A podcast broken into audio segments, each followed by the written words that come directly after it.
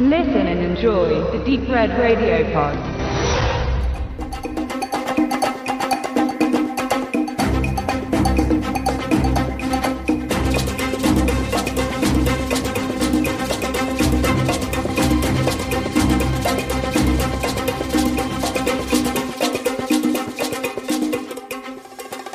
Mission Impossible Phantom Protocol.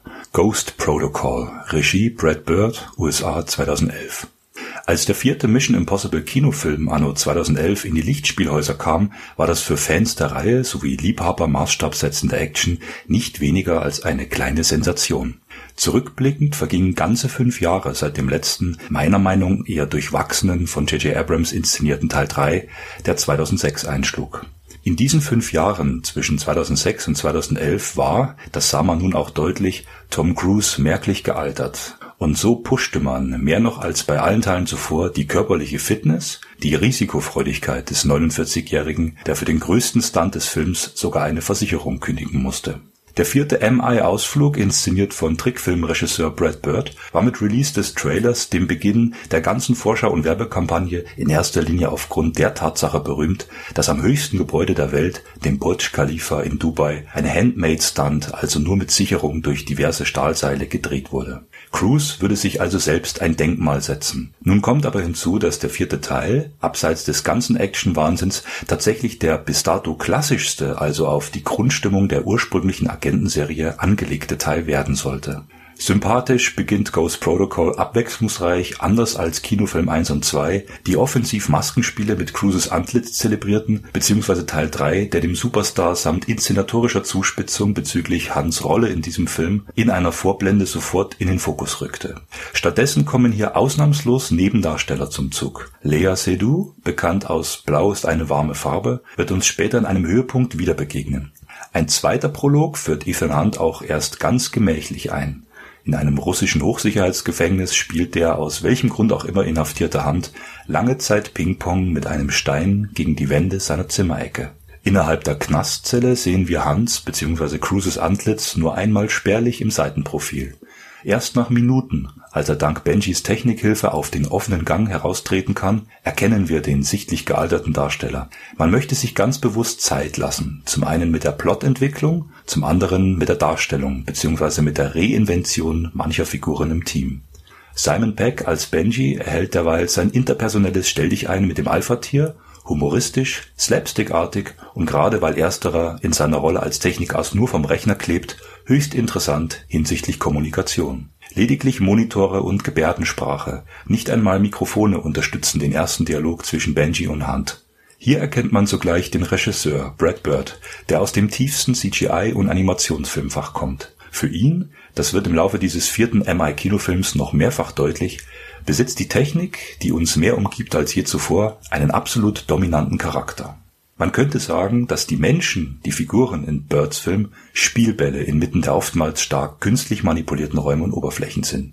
Nach über zehn Minuten macht Cruise als Hand etwas, das in Bezug auf das gesamte Franchise inklusive der Original-Fernsehserie als höchst Meta beschrieben werden muss er formuliert, nachdem das um die von Paula Patton gespielte Agentin Carter verstärkte Team die finale Fluchtetappe durch einen Abwasserkanal beginnt, den in jedem Vorspanntitel erscheinenden ikonischen Gegenstand laut hörbar aus. Er sagt zu seiner Kollegin Light the Fuse und die berühmte Zündschnur zieht sich in der Folge auch komplett durch die bis heute andauerndste Vorspanntitelsequenz Solch einen Spruch bringt Cruise als Hand am Schluss nochmal, wenn er, hier und jetzt kein Spoiler-Alarm, denn es ging ja bekanntlich weiter mit den Folgen, das erfolgreiche Ende der Mission ebenfalls laut ausspricht. Mission accomplished.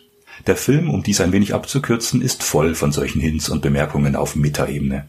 Aber zurück zum Vorspann.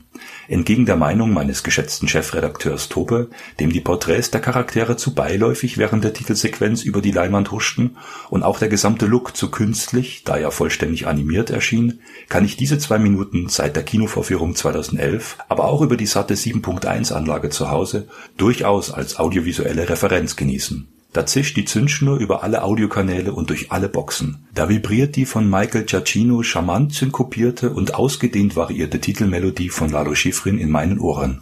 Spätestens mit dessen wieder recht klassisch integrierten Klängen inklusive authentischen Xylophon- und Bongo-Sounds, die just während des Titelschriftzugs Based on the Television Series Created by Bruce Geller ertönen.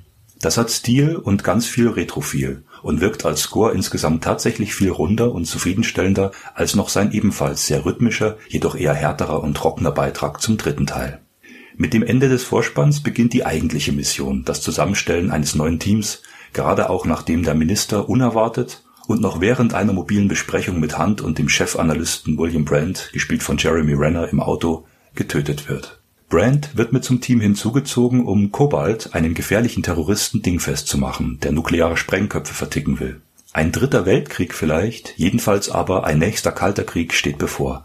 Und nachdem der Kreml nach Ende der ersten Missionsetappe urplötzlich und spektakulär in die Luft fliegt, sieht auch alles nach einem Epic Fail für das gesamte IMF aus. So ist dann Hunt und seine Truppe tatsächlich der letzte legitime Rest des IMF, also eine letzte geisterhafte Einheit des ohnehin im Schatten agierenden Geheimdienstes.